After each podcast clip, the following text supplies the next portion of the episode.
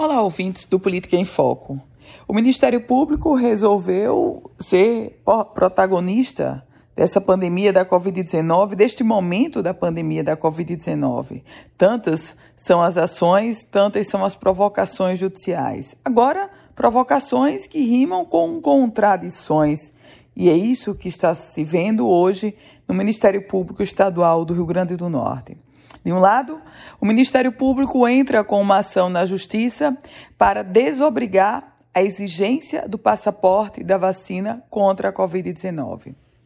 Do outro lado, o mesmo Ministério Público, em uma ação junto com a Defensoria Pública Estadual do Rio Grande do Norte, mobiliza a Justiça para exigir o passaporte da vacina na cidade de Natal, amparado no aspecto de que o governo do estado do Rio Grande do Norte definiu pela exigência desse mesmo documento. Afinal, o Ministério Público quer o passaporte ou não quer o passaporte? Há um outro capítulo também sendo escrito nessa história.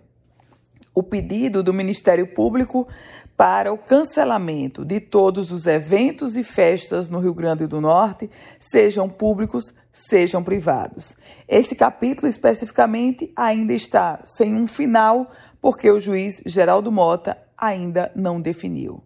Já sobre o passaporte da vacinação, o MP inicialmente foi derrotado porque a, o judiciário manteve a exigência do passaporte da vacinação e agora foi ratificada a decisão do judiciário dizendo que em Natal, sim, deve ter a obrigatoriedade do passaporte da vacina na entrada de bares, restaurantes, shoppings e similares. Novos capítulos estão por vir, podem apostar e até nas próximas horas. Eu volto com outras informações aqui no Política em Foco com Ana Ruth Dantas.